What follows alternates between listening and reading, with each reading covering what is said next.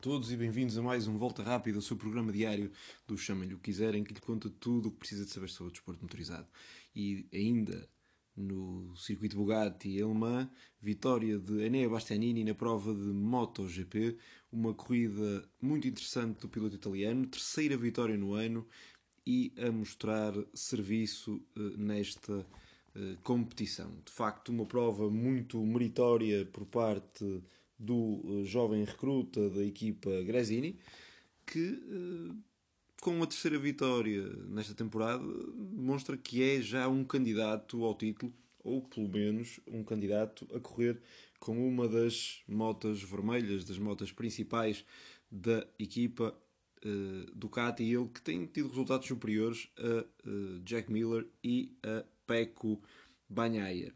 E é justamente sobre Pecco Bagnaia que, que, que também temos que falar ele que uh, liderou a corrida durante muito tempo, esteve boa parte do tempo na frente, no entanto foi atacado por Enea Bastianini, tentou repostar, errou e depois, quando tentava ir atrás do prejuízo para devolver essa ultrapassagem da qual uh, foi alvo, não é? a qual sofreu, acabou por cair e deitar tudo a perder. Abandona então para Peco Banhai numa corrida que foi bastante, bastante acidentada teve bastantes quedas e acabaram apenas 17 motas, eh, portanto, várias desistências.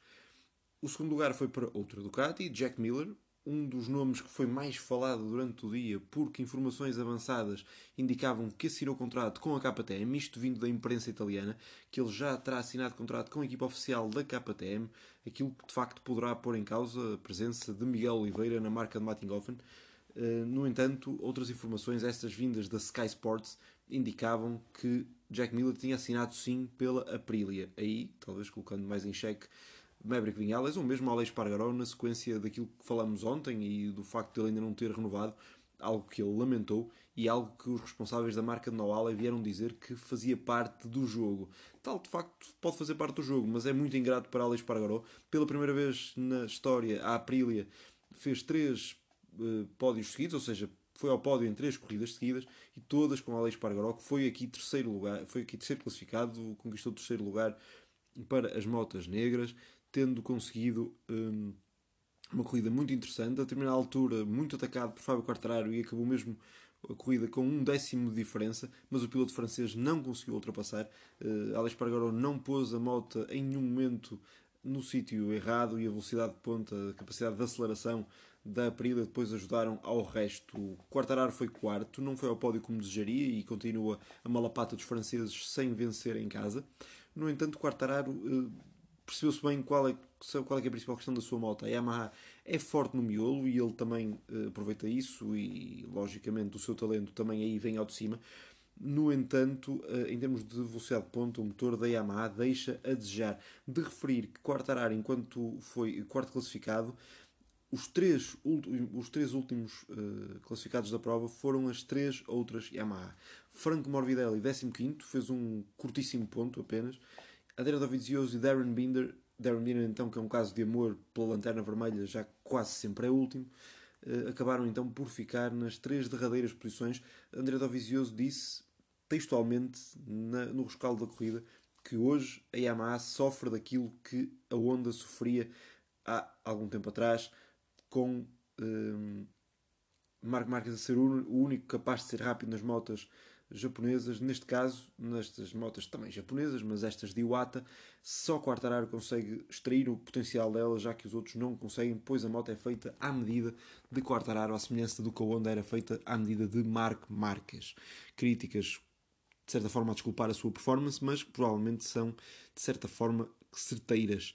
De referir que, continuando a analisar a classificação, Zarco a ser quinto classificado, ele que fez uma corrida em muitos momentos solitária. Sexto lugar para Marc Marques a ser a melhor onda e a lamentar uh, a, a, prestação e o nível da, da sua moto, dizendo que só ficou nesta posição devido aos abandonos, porque a sua posição real seria outra. Taka Nakagami na outra onda ficou logo a seguir, e, e são posições interessantes para para o piloto japonês que se superiorizou uh, Paulo Espargaró, que foi 11 e Alex Marques. situação cada vez mais complicada para uh, o mais novo dos Espargarós e já agora para o mais novo também dos Marcas, já que, uh, embora a sua continuidade não esteja ameaçada, pelo menos ao que parece, a continuidade para o Espargaró, essa sim parece cada vez mais ameaçada e João Mir cada vez mais parece estar uh, a aproximar-se desse lugar. João Mir que caiu, aliás, as duas Suzuki caíram hoje, numa prova que, conforme dissemos, foi muito, muito propícia a quedas. Duas, quedas então para as duas Suzuki que não pontuaram, algo que tem sido raro. Oitavo lugar, voltando então a olhar para a classificação, para Brad Binder, melhor KTM, única KTM a terminar, e isto também dá que pensar, as KTMs Uh, sofreram bastantes quedas ao longo do fim de semana, nomeadamente com o nosso Miguel Oliveira, e Brad Binder foi o único que não caiu. Obviamente, mérito para o piloto sul-africano, logicamente ele esteve bem, fez o oitavo, e mesmo com a moto sem um dos apêndices eh, aerodinâmicos uh, superiores, ou seja, aqueles que popularmente são conhecidos pelos bigodes da moto, ele que perdeu isso num choque logo ao início da corrida, acabou, no entanto, por não sofrer com isso e levou a moto no oitavo, oitavo lugar, tendo Miguel Oliveira estado bem próximo, chegou a rodar à frente, no entanto, a faltar três voltas para o término da corrida, Miguel caiu numa queda que ele próprio não sabe explicar, uh, diz que é uma curva em que não é normal cair e a dinâmica da queda não é explicável através da sua condução, portanto o piloto português não consegue perceber aquilo que se passou. Diz que, uh, disse também que a questão da, da falta de competitividade foi um pouco diluída na corrida, a corrida foi um nível mais ou menos interessante. Miguel acabou por eh, fazer uma prestação intermédia, ele iria pontuar uh, se terminasse ali, ali no nono lugar, iria fazer um top 10 que não era nada mau face à performance da KTM. No entanto, esta queda deitou tudo por terra. Uh, não é um momento fácil, não é um momento fácil, ainda por mais com indefinição sobre o contrato. Miguel disse que no fim deste mês ou no início do próximo já terá mais novidades. Veremos o que irá acontecer. A verdade é que a situação na KTM não parece ser confortável, digamos assim, seja em termos de performance da moto, seja em termos da alegria do próprio piloto. Continuando a olhar para a classificação geral, Luca Marini foi o melhor dos recrutas da VR46. Mais uma vez, os dois pilotos da equipa VR46 a serem os piores uh, da Ducati, juntamente com Fábio de Gian na segunda Gresini. De facto, tem sido assim. Estes três italianos têm sido regularmente os que menos têm tirado partido das Ducatis, com o nono, décimo segundo e décimo terceiro uh, lugares, respectivamente.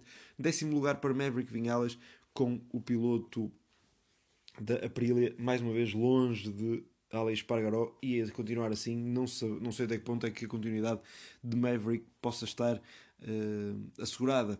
Maverick que, teve problemas disciplinares na sua passagem pela que ditaram uma saída feia na época passada e que todos nos lembramos. No entanto, uh, não sei até que ponto é que, justamente por causa disso, ele terá alguma possibilidade então de continuar na, noutra equipa deste campeonato. O talento está lá, no entanto, há ali muita coisa uh, que não está a funcionar e de facto o Maverick Vinhales não tem estado propriamente bem. Alex Marques foi 14, creio que se não tinha falado já tinha dito que mais uma vez tinha estado mal. Uh, e com isto estão analisadas as situações, queda para os dois recrutas da Tech de Roy, uh, Raul Fernandes e Remy Gardner, e ainda para Jorge Martino, Martinator, que caiu nesta prova. E de facto sete provas, cinco quedas, o que dizer de Jorge Martins, ele que era encarado como o candidato mais forte a ser o novo colega de equipa de Peco Banhaia, mas a verdade é que com todas estas quedas a sua cotação baixou imenso e hoje em dia parece muito difícil que Enea Bastianini não seja a escolha, ainda por mais quando estamos a falar de um italiano para uma equipa italiana, portanto faz todo sentido que faça a sua performance e faça a sua nacionalidade, que é sempre aquele extra que as marcas gostam e que os adeptos gostam, provavelmente haverá uma dupla italiana com as marcas de Borgo, com as máquinas de uh, Borgo Panigale na época que vem. E talvez, uh, a continuar assim, a Enea Bastianini até leve o título para lá, já que de facto esteve a um belíssimo uh, nível. Com tudo isto, o campeonato segue com o Quartararo a manter a liderança, perdeu pontos para Alex Pargaró e sobretudo para Enea Bastianini, 62 pontos então para o francês, 98 para o espanhol e 94 para o italiano, eh, já com uma diferença interessante para o quarto classificado que é Alex Rins, que é uma espécie de líder do segundo pelotão, seguido de Jack Miller, Johan Zarco, Pecco Bagnaia, Brad Binder com 56 pontos, Sean Mir e Marco Marques. O 11 é então Miguel Oliveira, que tem 43 pontos, está a 13 pontos do seu companheiro de equipa, que é sempre aquele piloto que uh, queremos bater, e a 59 pontos de distância de Fábio Quartararo, líder do campeonato. Se me perguntarem, é uma distância impossível para uh, vencer o campeonato? Eu direi que não é. Não é impossível que Miguel Oliveira recupere, mas é muito difícil, sobretudo porque a performance da KTM não está ao nível das demais e para isto, para ser campeão, é preciso ser-se regularmente forte, estar regularmente no topo. Se não vejamos, Quartararo, Ale Espargaró e Ené Bastianini têm regularmente pontuado, não têm tido eh, propriamente desistências eh, nem resultados muito penalizadores e é por isso que estão nas posições em que estão. Acabamos então hoje por aqui. O programa já se alongou por mais de 10 minutos. Obrigado por ter estado connosco a ouvir esta análise ao Grande Prémio de França de MotoGP. Amanhã cá estaremos para trazer mais conteúdo motorizado e mais um Volta Rápida. Até amanhã.